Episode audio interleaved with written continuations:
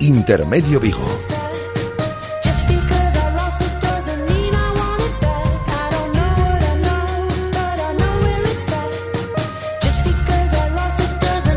Rafa Valero.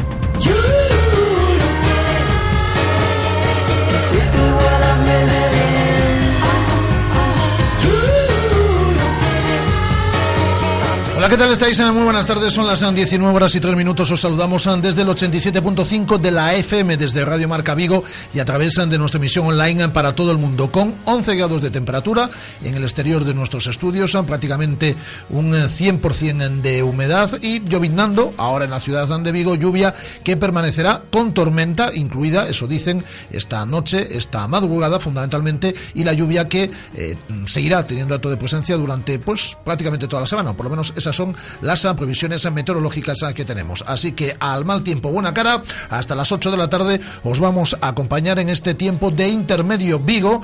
En primer lugar, repasando los sonidos de la mañana del día mm, de hoy. Y también eh, estaremos con nuestro tiempo de análisis a las redes sociales de la mano del director de noticiascelta.com y también nuestra tertulia de peñas, como todos los lunes, hoy con Amador Domínguez desde la Peña Jorge Otero, con Miguel Lorenzo desde Centolo San Y con Fernando Juncal desde Morriña Celeste. Con ellos haremos el radio y con todos vosotros hasta las 8 en punto de la tarde. Con la dirección técnica y coordinación de Andrés Vidal comenzamos.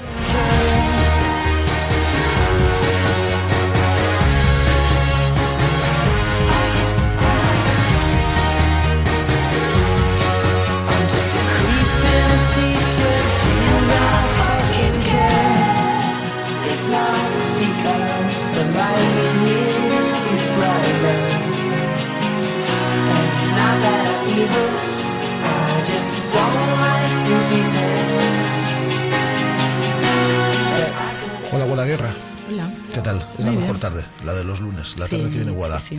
¿A que sí? Sí, claro. Hombre, claro, faltaría más.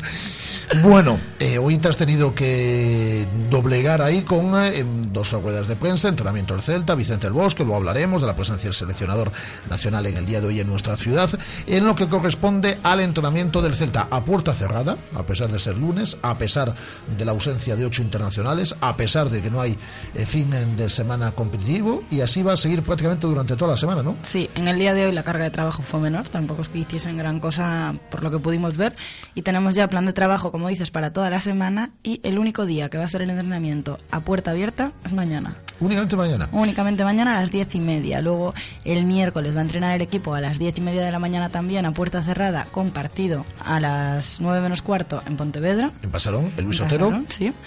Y el jueves y el viernes a las diez y media puerta cerrada y tendrá el equipo el fin de semana de descanso. Bueno, eso es algo que no entendemos, es decir, en otras cosas alabamos a Eduardo Berizo, pero en políticas como esta, pues no la entendemos en absoluto. Pero bueno, él sabrá. Dicho lo cual, además de ello, también hay que reseñar que Sergi Gómez no sufre ninguna complicación, sufre únicamente una lumbalgia, un proceso de lumbalgia, que mañana ya en condición normales entrenará con sus compañeros, y la ausencia, como comentabas, de los ocho, internacionales. sí.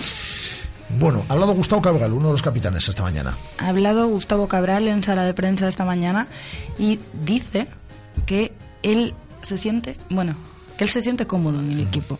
Ha hablado del partido, ha hablado del parón, de los compañeros en selecciones, ha dicho un montón de cosas. Ha sido una rueda de prensa de 10 minutos, pese a que mm, dábamos todos un poco a correr con lo del bosque, pero aún así se ha extendido. Luego vamos a, ver a, a escuchar a Gustavo Cabral, pero ahora vamos a escuchar a Javier Matet. Como sabes, todos los eh, eh, lunes eh, ponemos la... Se nos ha caído un balón. Mientras no se caiga Nolito, se nos ha caído un balón. Mira, vamos a Pero es que aprovechar. fue, Andrés levantó la mano Ah, sí, tiene Y- y se cayó el balón. Tiene poderes. eh, ya era lo que nos faltaba, es decir, que tuviese eh, poderes eh, mentales. Andrés, vamos a escuchar a Gustavo Cabral, venga. Sí, la verdad me siento con mucha confianza, la verdad me siento bien. Eh, estoy, pleno, ¿no? La verdad que estoy pleno y, creo que lo reflejo dentro del campo de juego, tanto con el compañero que me toque jugar al lado, Eh, tanto como, como juegue Fontá, como juegue Sergi, o como juegue Hugo por derecha, o como pueda jugar Johnny, o como jugó también Sergi Gómez por derecha, entonces la verdad que me estoy sintiendo muy cómodo y, y espero seguir así y seguir creciendo eh, en lo personal y, y que también el grupo siga creciendo. Nos hemos llevado una sorpresa. Sí, yo me acabo de quedar Pues mira, descolocada. yo la intuya. Cuando me has dicho, no. cuando me has dicho que había compañía, yo la intuya, pero bueno. Yo no. Tengo poderes mentales como, como Andrés Vidal. De hecho, yo te dije que creía que la compañía era otra. Bueno, bueno, pues nada, pues eh, nos va a acompañar luego aquí, en este tiempo de tertulia, la compañía. Mira qué bien, mira qué sorpresa, ¿eh? Eh, Hemos escuchado a Gustavo Cabral. Vamos a quedarnos con Javier Mate, que nos hablaba de las ventajas y de las, y de las desventajas que tiene el parón liguero. Javier Mate, como siempre, como todos los lunes, poniendo la lupa a la, al último fin de semana, a la última semana del Celta. Muchas veces lo primero que, que yo miro es, eso, es un poco la enfermería, ¿no? Es decir, si tienes dos o tres jugadores tocados, pues a lo mejor estos 15 días te vienen fenomenal para recuperarlos. Y si vienes con buena dinámica, lo lógico, cuando tienes buena dinámica, fua, yo me gustaría jugar los martes, los jueves y los sábados. No dos partidos por semana, tres, porque cuando tienes buena dinámica, eh, es, un- es una situación que es muy difícil definir, pero es como una especie de corriente, la ola que tú has dicho, estás subido en la ola y, y parece, parece, parece que todo fluye con cierta normalidad, que tenemos las capacidades a nuestro máximo nivel. A mí me parece que al Celta no le viene demasiado bien este parón. Ahora, como con esto ya hay que contar, porque es un año sí y otro también, una temporada sí, y esto sucede, viene sucediendo mm, increíblemente, porque es una de las cosas que se mantienen más en el fútbol. Desde mi época ya, desde hace 30 años ya había estas pausas de, la, de, de clasificaciones. Entonces, bueno, tienes que saber que hay dos o tres fechas y entonces lo que tienes que hacer es con las programaciones tan exhaustivas y tan precisas que ahora mismo está, pues eh, tienen, perdón, pues hacer un reciclaje y decir, bueno, pues vamos a iniciar un ciclo donde haya un bajón o un aumento de la renta, dependiendo de- del ciclo que sea y, de- y del momento, y potenciarlo de esa manera. Por otro lado, pues sinceramente, si les da dos, tres días de descanso, que me imagino que tendrá el próximo fin de semana, no Sí, sí. La, la programación de entrenamientos, pues me imagino que a cualquier jugador que esté en esa dinámica de viajes, de competición, de entrenamiento, ruedas de prensa, pues le va a venir fenomenal recluirse con sus amigos, con su familia, con quien sea, descansar, no pasar tensión y optimizar un poco los recursos. En ese aspecto, pues hay que ser inteligentes y como estar están, pues hay que aprovecharlo, ¿no? Las palabras de Javier Mate, todos los lunes poniendo la lupa en este tiempo, en nuestro tiempo del mediodía, de 1 a 3 en el directo Marca Vigo. Eh, ha estado Vicente del Bosque hoy en la ciudad de Vigo. Has estado en esa rueda de prensa en el Museo del Celta, ha hablado durante 10 minutos de lo divino y de lo humano, además de presentar el partido del próximo martes en Balaidos ante la selección de Alemania. Sí, eh, acompañado de Pedro por Pedro Posada y por Antonio Rosendo, habló de todo. De Mourinho, de Diego Costa, de Fabregas. Sí, de que Diego Costa no lo convoca porque eh, entiende que aún Yo no estoy está de acuerdo, yo estoy de acuerdo con lo que decía Armando esta mañana. O sea, cualquier pregunta, Conciliador. sí, sí, sí, cualquier pregunta, No, volviste en estado zen a la radio, eso es. Bastante más tranquila que los últimos días. no, cualquier pregunta que le hacían con ganas de sacar, él contestaba tranquilo, allí no pasaba nada, también muy bien. Pero claro, a nosotros lo que nos interesa es Nolito. Entonces, lo que vamos a escuchar de Del Bosque es lo que dice de Nolito. Obvio, faltaría más, vamos, no, que nadie lo dude. Yo creo que es un jugador de, que se ha adaptado muy bien a la posición ahí en la banda, que abre bien el campo, que tiene recursos individuales para, para solventar defensas muy cerradas y eso es lo que, que pretendemos. Y no es que eh, traigamos a Nolito porque vengamos a Vigo, sino yo creo que eso lo ha ganado a través de su comportamiento domingo tras domingo, ¿verdad? No sé si hemos sido muy lentos o, hemos, eh, o lo hemos traído ahora, pero la realidad es que lo incorporamos desde el convencimiento de que está haciendo una buena temporada. Las palabras de Vicente el Bosque, por cierto, la selección entrena domingo y lunes, nos dijiste por la tarde en Balaídos y A en las de prensa domingo y lunes A también. las doce y cuarto. Muy bien. Eh, tiempo de tertulia hoy con Víctor López, con nuestro compañero Víctor López y con Armando Álvarez desde Faro de Vigo. Y Víctor López sacaba un tema que sí es cierto que está eh, mucho por las redes sociales, ahora nos lo contará Alejandro Reza a lo largo de estos últimos días. Y en los palos que le están dando a, a Berizzo, que la verdad es que el Celta es séptimo, ¿eh? está a un punto de la UEFA, pues le están dando palos eh, desde algún sector a Eduardo Berizzo como si no hubiese mañana. Parece que venimos de ganar la Champions o de ganar la Liga la temporada eh, pasada. Y ese es el tema que se acaba en tiempo de tertulia y que vamos a analizar luego en la tertulia de, de Peñas. Es, el, es eh, el tema que se acaba a colación, como digo, Víctor López, con Armando Álvarez en nuestro tiempo de tertulia hoy. Eh, Ayer me tuve que morder la lengua muchas veces y la verdad es que uno lee muchas sandeces y, y ya está bien. Y ya está bien porque yo creo que a, a muchos se le está yendo un poquito la olla.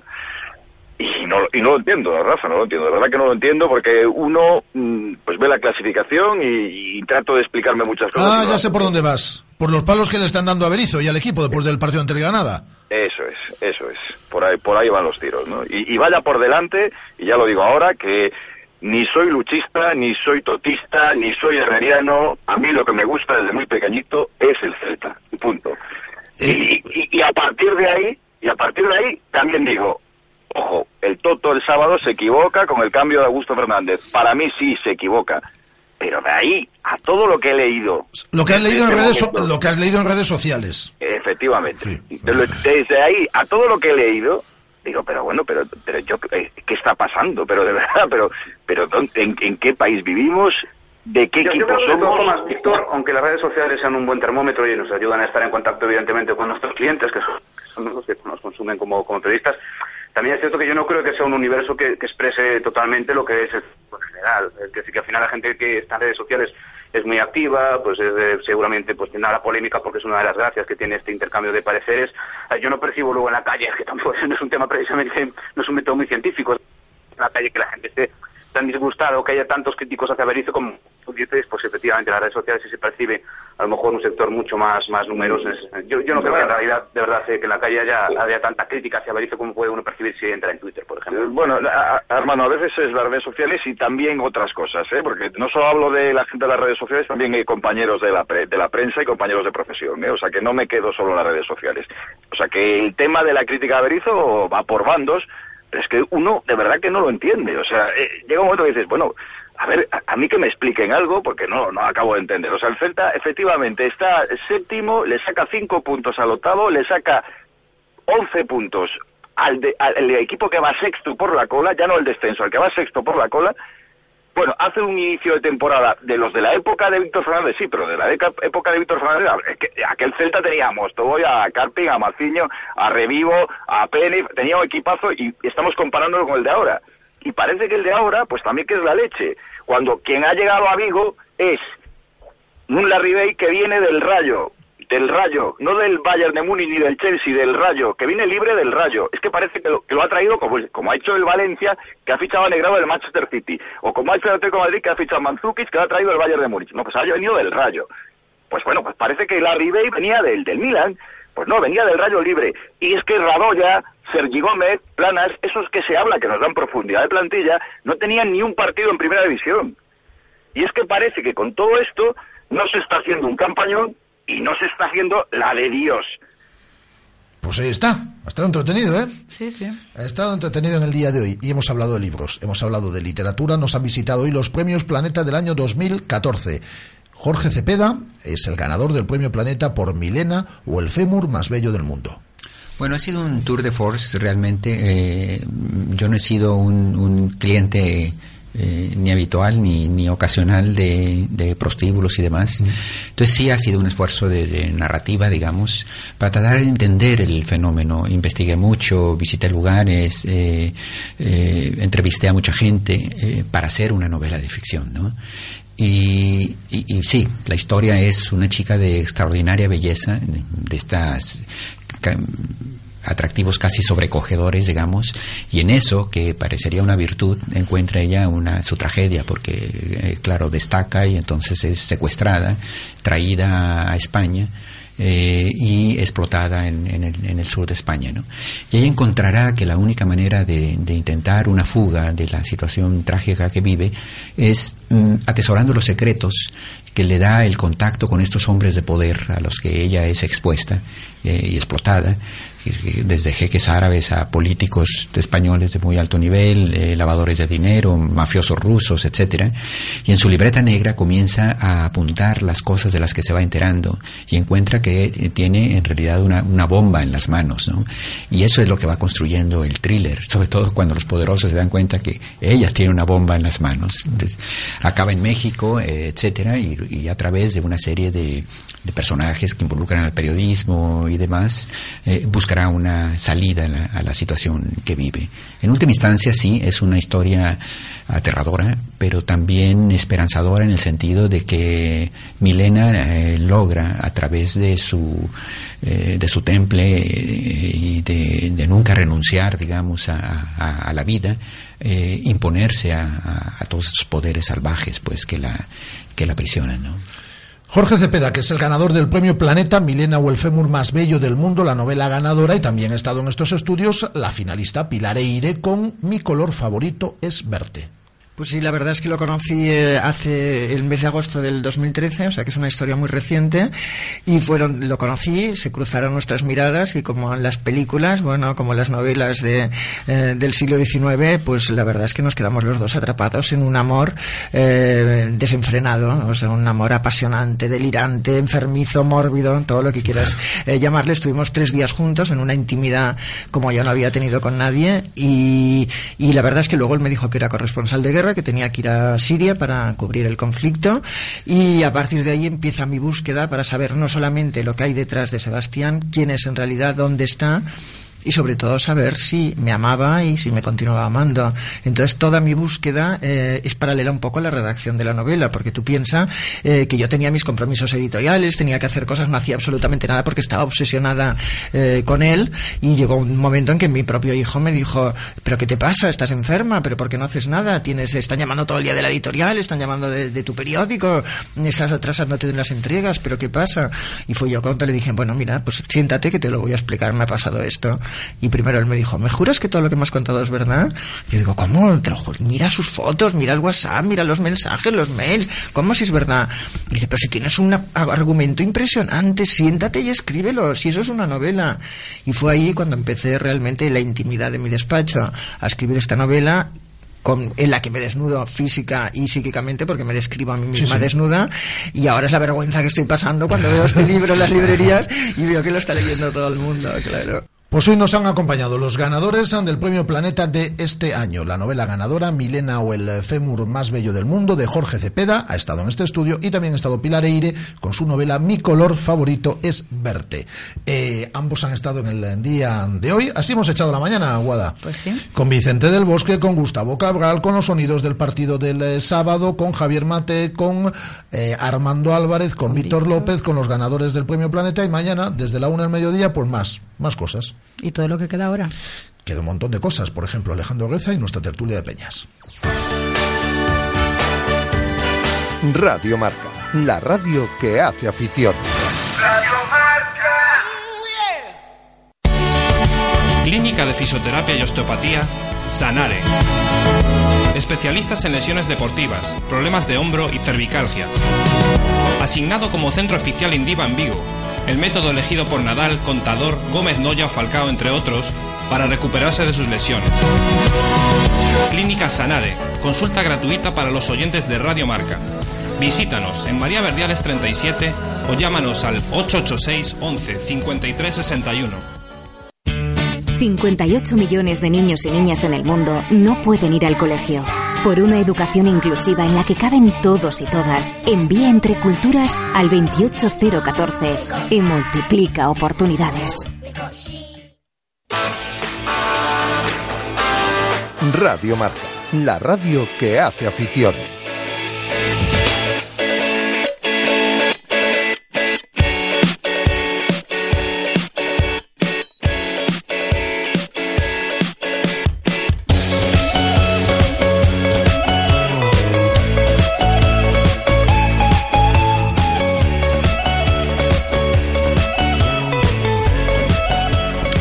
Hola Alejandro Reza, ¿qué tal?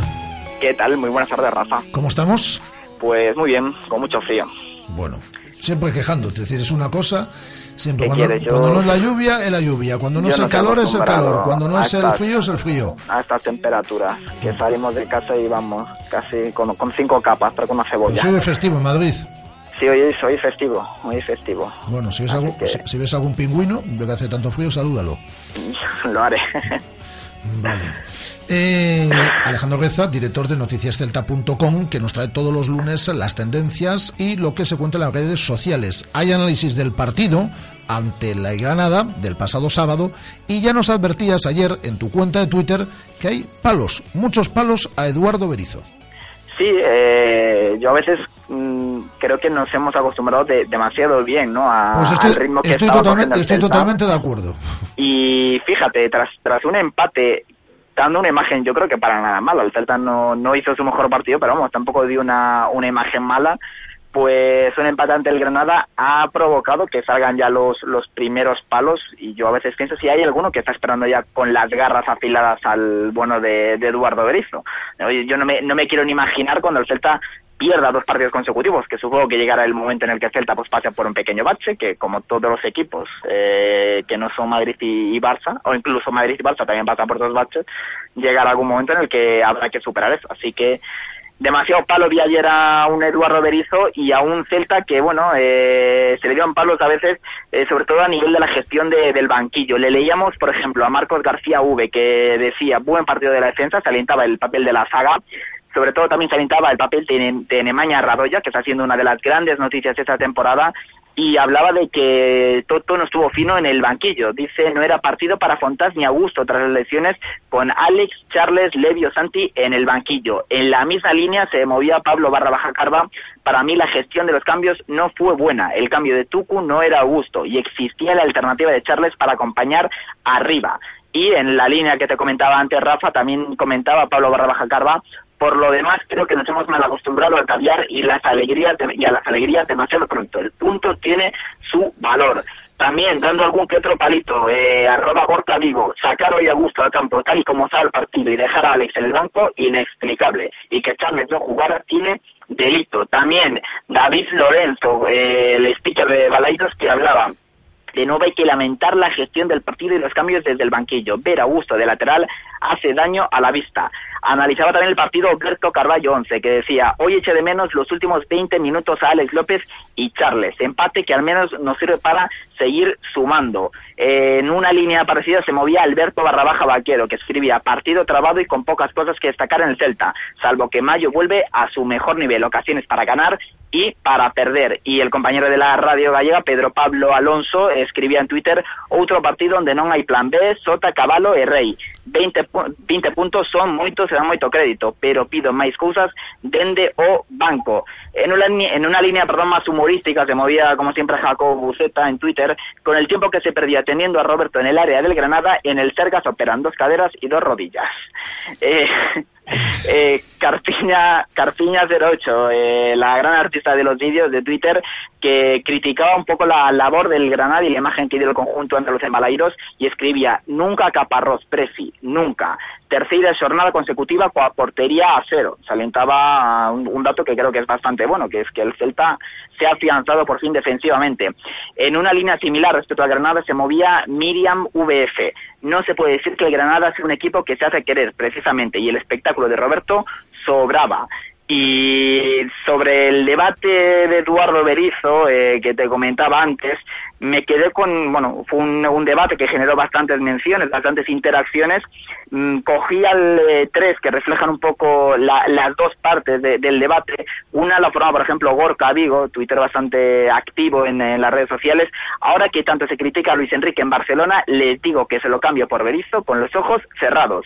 Y en relación a esto contestaba el director de deportes de Faro de Vigo, Álvarez Barrabaja Juancar, que escribía que la gestión de la plantilla y la obsesión de ir siempre por el mismo carril dan pie a debatir, pero los resultados no tapan nada, al contrario, evidencian que la temporada es buena y que hay muchas cosas que se están haciendo bien. Las victorias no han caído del cielo. Si me apuras, incluso creo que llevamos menos puntos de los que merecíamos, haciendo referencia a los partidos frente a Córdoba, Real Sociedad o Villarreal. Y contestaba Pedro Pablo Alonso de la Radio Gallega a Juan Carlos Álvarez, lectura de partidos e manejo da plantilla eran aspectos que Lucho dominaba. Para min, os grandes debes de Toto nestes momentos. Y Rafa, como toda sección, yo creo que casi desde que hemos empezado eh, en septiembre, eh, tiene que aparecer Nolito, eh, porque veníamos pidiendo Por favor. que si Nolito de lesión, que, que ya a uno ya se le acaban los, los recursos, pero aún así siguió generando después de, de su convocatoria con la selección tweets una barbaridad, aparte fue objeto de numerosas entrevistas en, en varios medios de comunicación, le leíamos a Talent Sport Coaching, una empresa de, de entrenador, una, una, una empresa que se dedica a formar entrenadores, me gusta especialmente la convocatoria de Nolito, forjado desde abajo con humildad, trabajo y mucho talento grande. Eh, también le leíamos a lo que es JM, premio justo a la selección a una trayectoria de inicios difíciles y superación continua. Alejandro, si puedes, muévete un poquito, porque se escucha A un ver. poco mal. A ver ahora. Ahora. Eh, decía que escribía lo que es JM, premio justo a la selección a una trayectoria de inicios difíciles y superación continua. Grande Nolito. Le leíamos también a Pablo Reto 10, qué grande es Nolito, qué gran persona es, te lo mereces cada día, aprovecha la oportunidad.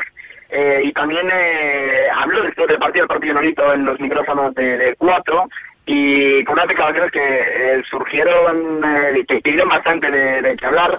Eh, Nolito me acaba de ganar, escribía Tiago FC11. Por las declaraciones, atención, decía, si pudiera ir con la roja, iría hasta con un dedo menos. Eh, y comentaba este aficionado del bosque que no vuelva a Diego Costa una convocatoria. Palito a Mourinho y palito a Diego Costa. Grande Nolito. Y por cierto, un Nolito que generó eh, uno de los tweets, creo que fue el undécimo tweet, leí, eh, más, eh, más escrito en, en Europa durante la semana a través de una página de noticias turca, una de las principales páginas de noticia turca, que si metías Nolito en Twitter aparecía todos los enlaces con un titular que te leo tal cual, Luis Enrique, Turut, Senan, Nolito, Dipangil, Timnas, Español. Esto lo metí yo en un traductor eh, y no salía apenas algo tal, decía de Luis Enrique o el chico que más cariño tenía a Nolito va convocado con la selección. Lo que quiero decir es que Luis Enrique se tomó una tortilla española con Nolito. Eso es la traducción literal, creo, ¿eh? Sí. la, la has hecho de automática, ¿no? No, no, es que sé turco. Ah, vale, vale. Entonces eh, aceptamos un poco. Como animal de compañía. Exacto, pero te quiero decir, este tweet, eh, Rafa, fue eh, el undécimo más tuiteado en Europa esta semana para ver un poco de la, la dimensión que tuvo eh, la, la convocatoria de, de Norito. Es que no se habla de otra cosa en Europa. No se habla de otra cosa en Europa que de la convocatoria de Manuel Agudo, Nolito, nuestro Nolito, eh, con eh, la selección española absoluta. Pues ha dado de sí la semana, ¿eh?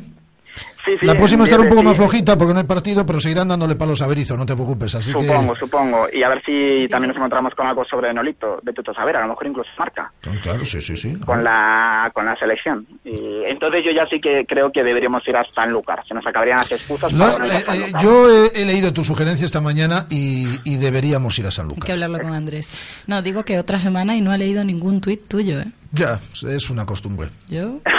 Es Pues una, ahí te lo dejo. es una, es una costumbre. Yo digo que no, no, si a mí no me importa, me da igual.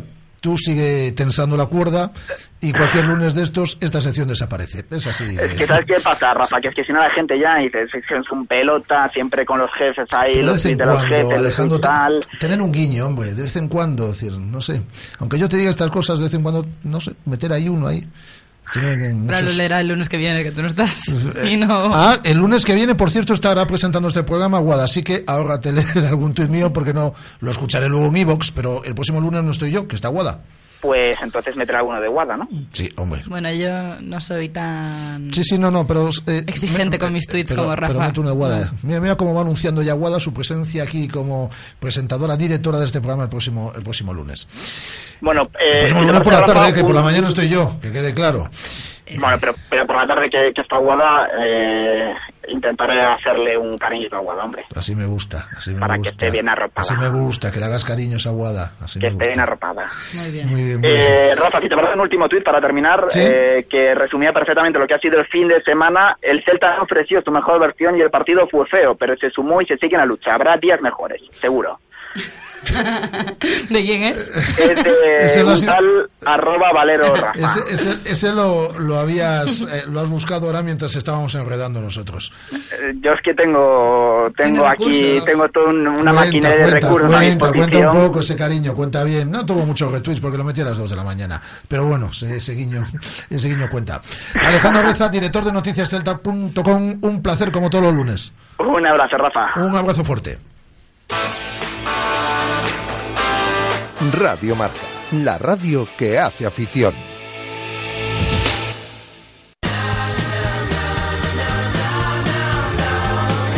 De lunes a viernes, de 1 a 3 de la tarde, directo Marca Vigo. La actualidad del Celta, los mejores analistas, las tertulias más interesantes, las entrevistas más entretenidas y todo el deporte. Con Rafa Valero. Radio Marca Vigo, 87.5.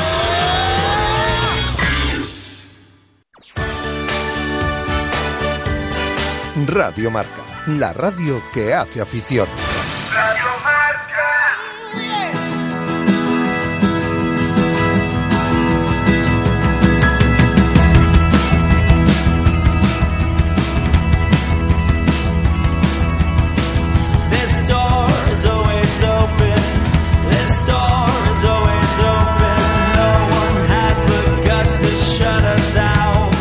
Tertulia de Peñas en Radio Marca Vigo.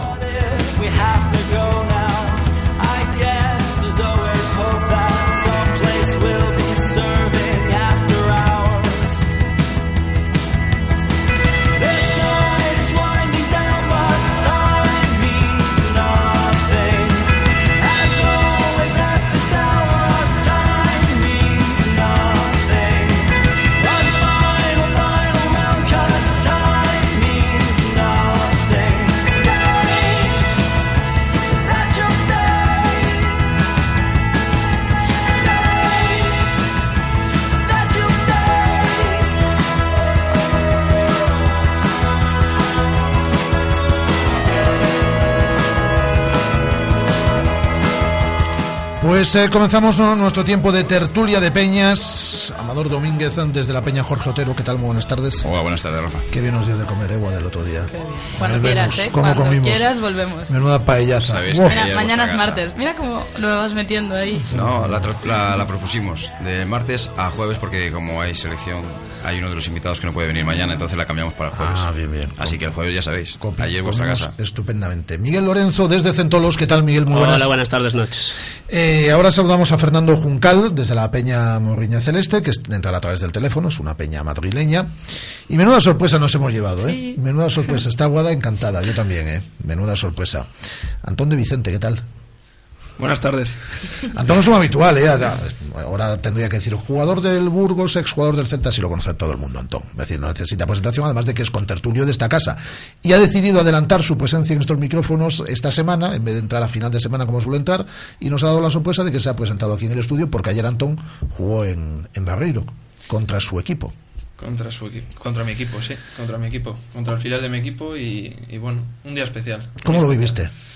Pues eh, con muchas emociones, ¿no? Aparte tuve, bueno, pues me, tocó que me cambiasen en el minuto 70 y, y la verdad es que me sorprendió la, la respuesta de, de la afición, ¿no? Me dio un- una, una ovación muy buena y, y me llevé mucho cariño al final del partido, o sea que la pena fue que los tres puntos no se viniesen a Burgos, pero bueno, alguno me dará caña por eso. Bueno, al final fue un empate, sí, tampoco... Sí, reparto de puntos y, y nosotros tenemos que ganar en casa y el Celta ve que, que levante la cabeza, que tienen un equipo muy bueno y, y yo creo que, que no van a pasar apuro este año. Sin embargo, la tendencia es muy parecida a la del año pasado, ¿eh, Antón, que la viviste tú? Sí, es una tendencia muy parecida, pero, pero a mí mm, el equipo me ha, me, ha, me ha gustado. Lo he visto muy fuerte y he visto a mucha gente con, con mucho peso en el equipo y que creo que es gente que, que sabe lo que hace en cada momento, que sabe leer los partidos y creo que no, en ese sentido, si se mantienen así, jugando así, al final las ocasiones entran, porque ayer tuvieron pues, sin fin de ellas. ¿Hacía cuánto tiempo no venías por Vigo? Pues hacía exactamente creo que dos meses y una semana. Se nota, Mira, Guada, cómo está.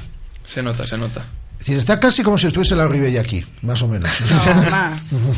A Ribey lo tengo muy visto. Ah, bueno, bueno. A ti te quiere más que a la Ribey. A la Ribey lo quiere para otras cosas. Que ya me he hecho pronolito. Eh, desde el cariño, Guada, desde el cariño, ya sabes. Está Fernando Juncal, de la Peña Morriña Está- Celeste. que está en el coche de camino a Madrid. Bueno, pues cuidado. Eh, hola, Fernando, ¿qué tal? Hola, buenas tardes. Con el manos libres, ¿no? Eh, estoy al teléfono porque voy de copiloto. Ah, bien, bien, bien, bien. No queremos aquí nada, o por lo menos que no se cuente cantena. Eh, eh, Tienes abierto todo el tiempo el, eh, el, eh, el teléfono para intervenir cuando, cuando quieras en tertulia. Entiendo que viajas camino de Madrid porque has estado, además de que hoy es festivo en Madrid, porque has estado estos días en Vigo y viste en directo el partido del, del sábado, ¿no? Sí, claro, cada mes más o menos eh, pues me intento escapar para ver uno de cada dos o uno de cada tres partidos embalaídos y hay que, hay que rentabilizar el carnet. Eh, hombre, obviamente. Eh, pregunta que os planteo a todos. Eh, Antón no pudo estar en Balaidos, pero vio el partido por la por la tele en el hotel de concentración, porque el Burgos no viaja en charter, entonces llegaron llegaron con la ola con la hora pelada. Eh, Estábamos hablando antes, un tema que sacaba Víctor López esta mañana en, en tertulia y que lo hemos hablado posteriormente también con, con diferentes invitados, de los palos que le están dando fundamentalmente a través de las redes sociales, que no sé si deben o no servir de medidor, pero le están dando muchos palos a Berizzo. Y hombre, yo decía que eh, parece que venimos de ganar la liga o que hemos peleado por la Champions el año pasado y empatas contra el Granada después de ganar en el Camp Nou, de ganar aquí al Levante y demás, y ya parecen eh, palos desde un sector de la afición, desde un sector más considerable de lo que yo pensaba, a la gestión de Eduardo Berizzo. ¿Qué pensáis? Hombre, criticar es muy fácil y, decir que lo está haciendo mal es muy fácil. Que se equivocan los cambios, pues puede ser, pero pff, de- desde ahí a darle palos no lo entiendo. Le acabas de ganar el Camp Nou al Barça, posiblemente de, de los cinco mejores equipos de Europa, y ¿qué más pides? ¿Qué más quieres? ¿Qué quieres? ¿Estar líder en la jornada 12? ¿Ir a Vallecas y meterle tres al rayo? No, no tenemos que ir por ese con esa idea por el mundo adelante que somos el Celta, que no somos el Real Madrid ni el Barça. Hombre, eh, totalmente de acuerdo con Miguel. Eh, lo único reproche que se le puede dar a día de hoy a, a Berizzo, para mí, también es la gestión de los cambios. Y a lo mejor vuelvo a poner la cuña. El, la no convocatoria de Levi Madinda, no la acabo de entender y sigo sin entenderlo. Ahora, del resto, eh, estamos en una posición más que cómoda. eh, bien decía esta mañana, estamos a siete puntos del siguiente, a seis, seis o siete, ¿no? Del siguiente, creo que A era. cinco, creo, del octavo. Cinco, cinco, seis, sí. Vamos a ver. Eh, El Celta es séptimo a un punto de UEFA, es decir, del sexto clasificado. Le saca cinco puntos Cinco. de ventaja al Villarreal, que es el octavo. El Villarreal, que tiene un pedazo de presupuesto, conoce además bien ese equipo también Antón y que se maneja con, con mucha pasta. Y el siguiente Y, hombre, yo no quiero utilizar como referencia el descenso porque yo creo que el Celta ya no está para descenso, pero con respecto al descenso, por ejemplo, el Celta saca en 11 jornadas 11 puntos. 11 puntos, o sea que yo, yo no sé. Eh, Pero para lo que esté el Celta, que es para eh, desde la zona media de la tabla pelear a lo mejor por esa sexta plaza, o por esa Estamos a ocho plaza, puntos, por- pues estamos del, es- eh, del Atleti de Bilbao, que es decimoprimero, que tiene 12 puntos, estamos a 8. A 8, o sea que... Pero es que hay una cosa más, es que el tercer clasificado para la UEFA es el campeón de Copa, que en los últimos años siempre fue un equipo que se clasificó matemáticamente en la liga. O sea, el séptimo a día de hoy, o por lo general, va a estar en UEFA. Sí. ¿Qué pasa? Que empiezas en la primera ronda, como le pasó este año a la Real, que tuvo que, tuvo que ir a Rusia y oye, No, pero aparte, aparte, yo te digo una cosa. eh, estamos en esa posición y, y te pones a ver los partidos donde no has puntuado o donde has podido puntuar más y realmente tenemos equipo que se nos han escapado puntos por pues por porque no han entrado las ocasiones que debían entrar, etcétera, etcétera. Este sábado se nos ha escapado dos puntos porque Granada no es nada, realmente nada. Sin embargo, tuvieron una ocasión más clara, ¿eh? Bueno, Amador. tuvieron la ocasión más clara, depende. La de la Ribey, una- la de Tuco Hernández con- a portería vacía. la de Orellana. Orellana, Sí. hubo varias. Nosotros tuvimos varias. Lo que pasa que no fueron entre los tres palos. Si eso no se le considera sí, ocasión, pero, yo creo que ellos tienen la más clara. De todas formas, no entiendo las críticas tampoco. Antón, tú que sigues los partidos del, del Celta, los has visto yo creo que todos. Es decir, eh, ¿y has ido alguna vez a Balaídos? ¿Has podido? ¿Has ido a Samamés eh, también? Dentro de lo que te permite que estás residiendo en Burgos. ¿Tú entiendes esas críticas? A mí me sorprende. Yo creo que lo queremos todo perfecto. Y yo, analizando un poco ya no el fútbol, sino la vida de por sí, no hay nadie perfecto, ¿no? Todos intentamos ser lo, hacerlo lo mejor posible, pero no hay nada perfecto. Entonces, yo creo que esas críticas son afán de, querer un, un, un perfeccionismo que, que la verdad es que no entiendo. Me sorprende mucho porque no olvidemos que el año pasado quedamos eh, mitad de tabla, pero es que el año anterior estábamos eh, nos salvamos en la última jornada y el año anterior estábamos en segunda. Estamos da- hay que darle tiempo a un, a un proyecto, hay que darle tiempo, ¿no? Y yo creo que en ese sentido hay que tener mucha paciencia. Eh, queremos ya eh, eh, tener la sopa hecha antes de cocinarla. Yo creo que, que hay que tener mucha paciencia y, y tener calma con el equipo. Eh, se están haciendo las cosas bien y la verdad es que no entiendo las críticas. Entendería otro tipo de sugerencias pero yo creo que el apoyo tiene que ser 100%, ¿no? El equipo lo está dando todo, es un equipo muy, muy bien trabajado, sabe a lo que juega, nos da muchas alegrías, los partidos se disfrutan. Aún encima hay una comunión equipo-afición de 10. Yo no sé qué más eh, se puede pedir. ¿Que, que nos construyan balaídos, sí. Pero para eso hace falta uno, dos o tres años. Y eso tampoco es culpa del Toto, como para que Y los eso no es- palos le caigan al Toto. Exacto, O sea, exacto, y eso no es culpa del Toto. Entonces yo no lo entiendo. no yo, lo entiendo. entiendo, yo entiendo lo que decía Amador. Una mala gestión en los cambios, vale. Algo puntual aquí, allá, pero con lo que ha sufrido esta afición y eh, a lo que venía acostumbrada esta afición, la temporada, estas 11 jornadas que está, que está haciendo el Celta, o sea, me parecería para estar todos pues súper orgullosos, súper contentos. No. Pero siempre, a ver, siempre se le busca. De, dejar un momento porque quiero que opine también Fernando, que, que, que va en coche el pueblo. Fernando, ¿tú qué opinas? Yo creo que estamos haciendo una temporada notable, tirando sobresaliente. Y, hombre, la, posición es inmejorable. Estamos ahí a tiro de piedra de Europa League, incluso de Champions. Y, hombre, cada temporada vamos mejor mejor. Y, y bueno, la- yo creo que la, la afición en general está contenta. Y, bueno, todo es mejorable. La gestión de los cambios puede ser, podría ser mejor. Por ejemplo, el, el sábado yo no hubiera dado entrada a Augusto, por ejemplo. Y creo que Alex y, y Alex sobre todo eh, entró demasiado tarde pero pero bueno yo creo que debemos debemos estar contentos la verdad. Decid vosotros. Eh, que lo que dice lo que dice él también es verdad hay que estar contentos porque eh, estamos en una situación inmejorable. Eh, vuelvo a decir que lo del lo de la grada yo creo que es una parte mm, minoritaria no es tan importante. Y de todas formas seguramente que sea la parte que critica y luego se vuelve a enganchar al carro Eh, me acuerdo aquellas críticas que escuchaba cuando iba a los partidos de, de Balaídos. eh, salía Sergio de titular y se criticaba. Hoy en día esa misma gente, los que tengo detrás, dos o tres filas atrás, resulta que son los que lo ovacionan. Quiero decir, críticas, esas críticas de Toto... A mí, eh, a mí me asusta un poco porque eh, es verdad que estos últimos años la afición del Celta no ha criticado y ha apoyado al equipo a muerte. Pero parece que cuando el equipo va más y está más arriba, parece que se le empieza a dar palos Sí. y a criticar. Entonces, a exigir más, esa tendencia, Sí, esa tendencia no la entiendo. Eh, si es del equipo al 100%, esté peleando por el descenso, por la UEFA, o esté haciendo lo mejor o, o peor posible, pero hay que apoyarlo siempre. Eh, que se puede criticar, se puede dar un punto de vista distinto, vale. Pero yo creo que, eh, que animar a un equipo que va séptimo, con un presupuesto mucho menor que el- los demás equipos, y hace una temporada, para mí casi sobresaliente, me parece increíble. Yo, yo la verdad es que no lo entiendo, no entiendo ese tipo de críticas y todo es respetable, pero yo creo que hay que estar con el equipo y, y ya digo lo de antes, o sea, el, perfeccionamiento que se les quiere dar al Toto, pues eh, un entrenador que llega ahora mismo, el primer año, y lo está haciendo como lo está haciendo, yo creo que poco se le puede criticar, ¿no? Es que Antón ha puesto el dedo en la llaga, lo comentaba Víctor López también hoy en Tiempo Tertulia. Eh, a ver si no sabemos crecer como hay que crecer. Es decir, que aquí se ha enganchado mucha gente, mucha gente joven, mucha gente que se ha enganchado en días de vino y rosas, que todo es estupendo y que todo es maravilloso, y lo sigue siendo. Es decir, porque es que si vamos a criticar por un empate ante el, ante el Granada, pero quiero ver a determinado sector de la afición, es decir, eh, cuando vengan maldadas, que algún día tendrán que venir maldadas, algún día se perderá Antón tres partidos que- seguidos. Y que ahora, visto desde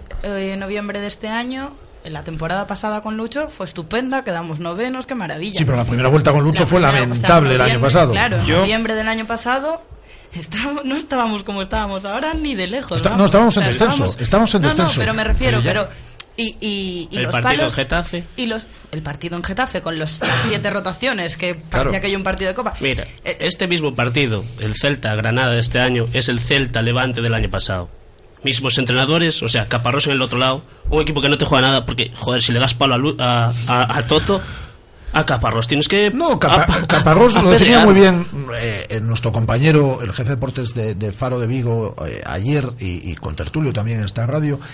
Coloca una maraña ahí, es decir, un, que- es un jeroglífico casi para equipos, es decir, que es muy complicado atacarle, jugarle, bueno, Antón lo sabe que es futbolista profesional, es decir, que es muy complicado atacar a los equipos de Caparrós. Y luego le rasca su punto, hay una imagen eh, que lo delata, ¿no? Cuando acaba justo el partido, que la toma televisión, el puño, ¿no? Es decir, él va, sabe a por lo Él que va en cada eso. momento. Y a mí, para, para esa cosa, me parece un entrenador perfecto. Es decir, pues, Rafa, lo, lo comentábamos hace unas tertulias, eh, no, no me acuerdo con quién estaba eh, hablando yo, pero era en radio y, y lo dijimos, eh, estos, este tipo de partidos el Celta el año pasado los perdía 0-1 o En el le- 88, gol de Diop. en el 88 o le creábamos ocasiones y nos íbamos 0-0 pero con otro tipo de sensaciones. Esta vez, este año, eh, los partidos o se ganan o se empatan, con portería cero, creando ocasiones, haciendo un fútbol más vistoso por momentos y menos vistoso por momentos.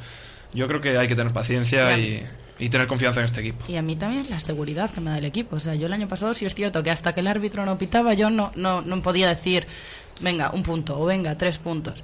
Este año, Bueno, el partido, sufrir, el de, este el de año- Bilbao se sufrió. este año sufres, Y pero tienes, pero sufrió, tienes los esa que- idea los de 15 últimos minutos, Sí, pero mamá. yo este año estoy mucho más convencida del se puede. Sí, sí, sí, del- sí, está claro. ¿Sabes? Eh, Fernando, desde Madrid, ¿cómo se- aunque tú vienes a Vigo con regularidad, como dices, por lo menos una vez al mes, pero ¿cómo se ve esto? Pues yo creo que con tranquilidad, porque vamos, estamos en una situación muy buena y, hombre, a sufrir como, como sufrimos durante cinco temporadas seguidas, pues yo creo que esto es no caviar, pero bueno, vivir una, situ- una situación tranquila es bastante, bastante buena, la verdad. E ir a un campo como el Camp Nou, como fuimos hace, hace una semana, y ver un 0-1 es que es tremendo. Y ir al Rayo Vallecano o, a Getafe o a Madrid, y a pesar de la mala racha que tenemos en Mordilla Celeste en cuanto a resultados fuera de casa, eh, podemos ganar y, hombre, yo creo que estamos con- contentos en general con el equipo.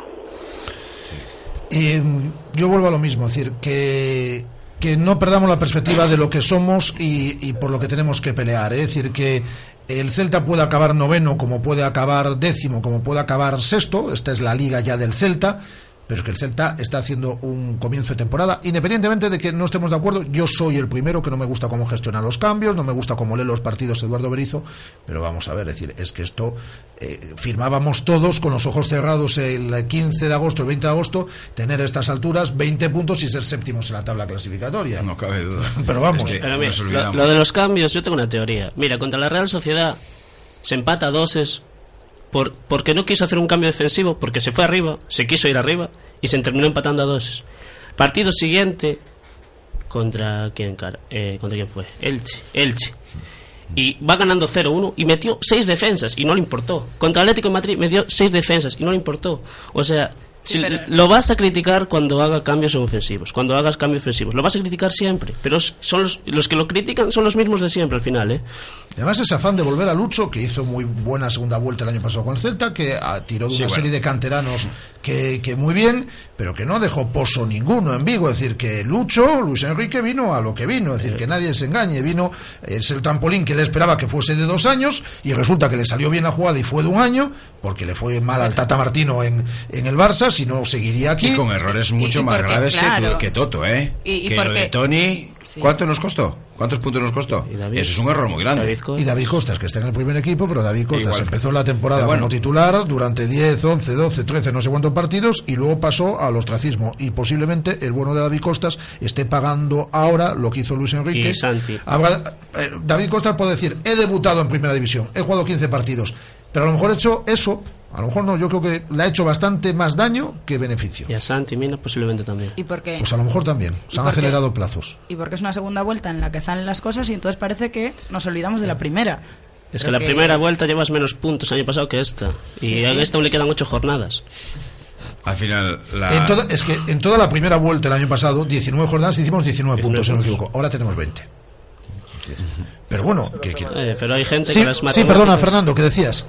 Nada, que yo con respecto al tema de David Costas y de Santi Mina, yo creo que si no tienen hueco en el primer equipo, se les debería dar un hueco en el, en el filial. Por ejemplo, eh, Sandro, Sandro el, el delantero extremo del Barça, este fin de semana estuvo jugando con el Barça B, habiendo debutado con el, con el primer equipo del Barça. Entonces, yo creo que debería haber una, digamos, una rotación ahí y, y si no tiene minutos con el primer equipo, pues, pues no sé, por mucho que Jorge Méndez sea el agente de Santi Mina o sí, pues mejor eso está en el estar parado, creo yo. Sí, pero el problema es que tienen ficha de primer equipo. O sea, no es el caso de Borja Fernández que en caso de no jugar con el primer equipo lo O el de bajan. Sandro al fin. Ramírez o el de Munir. Claro, es otro, no, es otro rollo. son jugadores que ya tienen una ficha de primer equipo, entonces Es un, caso, no es- es un caso distinto y, y en ese sentido yo creo que quizás una cesión, pero algo, algo están valorando ahí como para no querer ceder- cederlos, ¿no? Entonces yo, no sé, es un tema complicado y, y que yo creo que no sabemos ni la mitad de las cosas. Pues a lo mejor que hay que tener 8 o 9 canteranos en el primer equipo, pero es que eh, los 8 o 9 canteranos que debes de tener en el primer equipo, Antón, son gente que por lo menos tenga presencias, es que no tienen presencia Sí, ni en convocatorias. sí, sin duda, la gente canterana que está en el primer equipo tiene que tener por lo menos minutos, ¿no? Eh, porque si no, jugadores jóvenes los tienes ahí, bueno, y entrenando sí se mejora, pero si no llegas a competir, pues... Se le rompe la trayectoria. Los, Sí. está- los estás quemando. los- Pero bueno, yo creo que hay algo ahí que, que ninguno sabemos y que a lo mejor eh, las cosas se están haciendo bien. Eso lo veremos con el paso de los años. Yo sí es verdad que en su situación, pues igual me gustaría salir cedido, pero es que tampoco sabemos si ellos quieren salir Tú cedidos. no aguantabas en un equipo sin sin jugar, vamos. No, es, es complicado. Yo creo que todos los jugadores quedamos. Pero no lo digo porque porque quieras, si- sino porque eh, tú tienes muy claro que a determinadas edades tienes que competir. Sí, tienes que competir y, y lo que te lleva a estar más arriba es, es el nivel eh, de competición que muestras el fin de semana, no, no durante la semana. Durante la semana nadie te evalúa más que el entrenador. Eh, Guada, eh, lo estás pintando todo. ¿eh? Es una cosa, es decir, ya has acabado con el marca, ahora estás con el mando de la televisión.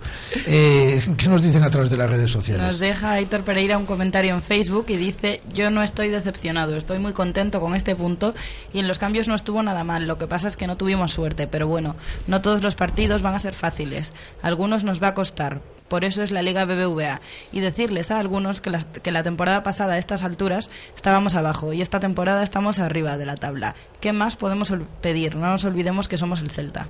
Exactamente. Oye, este- estáis encantados todos con la convocatoria de Nolito, ¿no? Hombre, hombre, no. Sí, Fernando, ¿qué dices? Que a ti te escuchamos. sí, que, que encantadísimo. O sea, y aparte de la ilusión que le puede suponer a Nolito jugar en la, en la selección, también se se revaloriza el jugador. Y, y no sé, quizás llegar a una posible venta, pues estamos en una posición de poder exigir bastante dinero por él. Si es que Nolito se quiere ir algún día, que por mí que se quede. No, en no, no, no, en la vida. En la vida. Ya- nos encargamos nosotros Nada de de, vender. Además vale 18 kilos. Desde, desde este verano vale 18 kilos, que ya no vale Sí, sí, 10. lo sé. Con la ampliación de contrato hay que soltar mucha pasta ahí, 18 kilos. Y además él rechazó ofertas superiores a la del Celta, dos ofertas de la Premier este verano porque la aquí es feliz. Como dice él, Lo sé, lo sé. tengo para que, mi fa- para que mi familia viva perfectamente, no tengo necesidad de más. Exacto. Estáis encantados, ¿no? Antón, Miguel y Amador. Hombre, es bonito siempre mirar a, a gente del Celta que es internacional, no solo Nolito, Orellana, Pablo, es porque, hombre, esto al ser selección española, pues, oye, alegra más, porque es la selección de aquí, supuestamente. Bueno, bueno, no vamos a entrar en debates. No entramos en No, debates. no, no lo decía por eso. No, no vamos a entrar en debates. Eh, Antón, A mí personalmente me, me gusta mucho. Algunos se quejará también de que vayan a la selección por si llegan tocados además, pero creo que es un premio al, al esfuerzo colectivo sobre todo. Porque sin, sin que el equipo esté detrás de ellos, ellos no destacarían, ¿no? Y al final es un premio colectivo y ellos lo supieron valorar y agradecer a sus, a sus demás compañeros.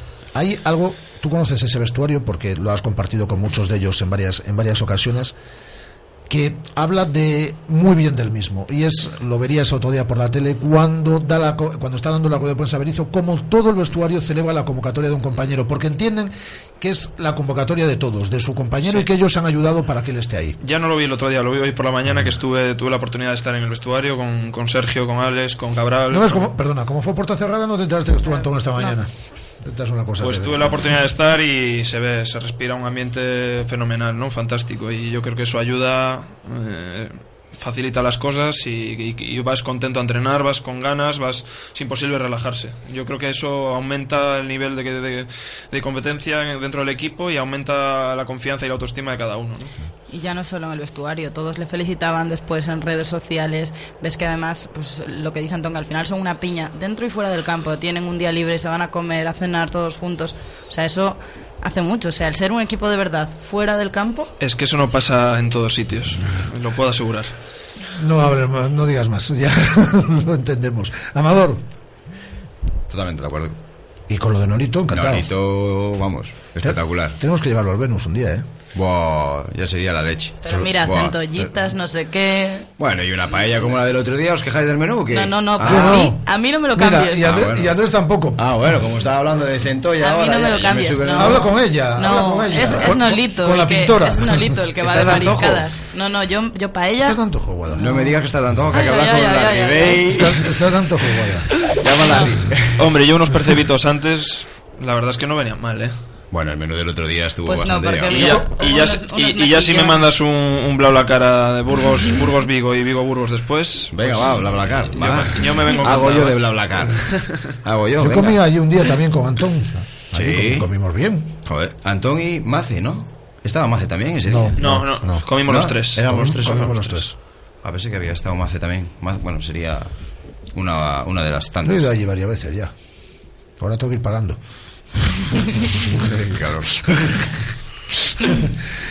En breve, en nada, estos días. Cuando quieras. Tú sabes que aquella es tu casa. Ya lo sé. Vuestra casa, Eh, ahora viene un parón. Yo siempre lo pregunto, Antón, ¿a ti te gustan este tipo de parones? Cuando la ola es buena, porque a pesar del empate la ola es buena, la del Celta.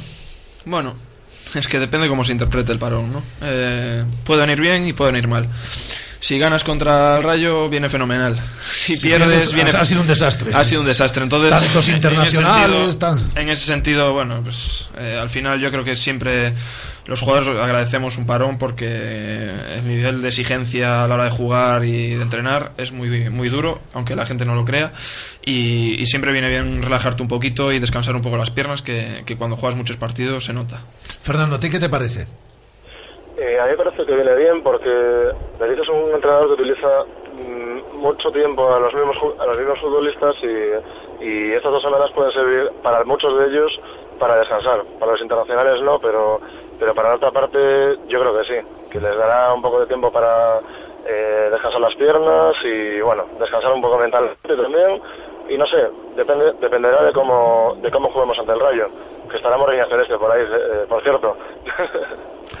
Eh, Miguel, ¿tú qué opinas? Ah, el parón ahora viene bien. O sea, el problema va a ser Orellana y, y Pablo, que tienen que irse hasta, hasta Sudamérica, y Mandiene, que se tiene que ir a África. Pero el resto, oye, Nolito va a jugar en Vigo. Y, y después los sub-21 juegan en Ferrol. O sea, tampoco tienen que desplazarse mucho. ¿Y tú cómo lo ves, Salvador?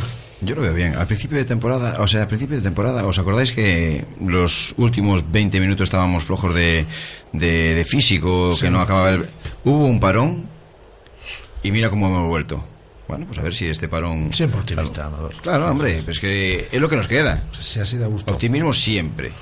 Me lo dijo a mí hace un rato, siempre positivo, nunca negativo. Sí, efectivamente. Toma Esa no es tuya, ¿eh? No, no, no, no. Se lo he dicho también que no era mía, ¿eh? Fernando Juncal, desde la Peña Morriña Celeste, un abrazo, buen viaje. Un abrazo. ¿A qué, a qué altura vas? Pues faltan 100 kilómetros solo. Nada, en una horita estás en Madrid. Abrazo. Hombre, venga, un abrazo. Antón, que nos ha ligado un montón tu visita. Hasta la próxima ya. Más me alegra a mí, Rafa, es un placer estar aquí. Tendrá que venir a jugar por aquí cerca. Tendrá que venir a jugar pronto por aquí cerca. A Coruso. No, no, a más. Bueno, si extiende. Oye, que no es eh, una falta de respeto al Coruso, pero que ascienda el Coruso a segunda, por lo menos, y entonces que venga Antón. Con todo el respeto para el Yo Coruso. encantado. Miguel Lorenzo, muchas gracias. Igualmente. Amador, ya sabes, tú aquí cuando quieras, al igual que Miguel, que venís aquí habitualmente. Gracias. Eh, hasta mañana, Andrés Vidal. Hasta mañana, Guada. Hasta mañana. Mañana volvemos a partir de la una estos micrófonos son de Radio Marca. Un placer. Ahora llega el show.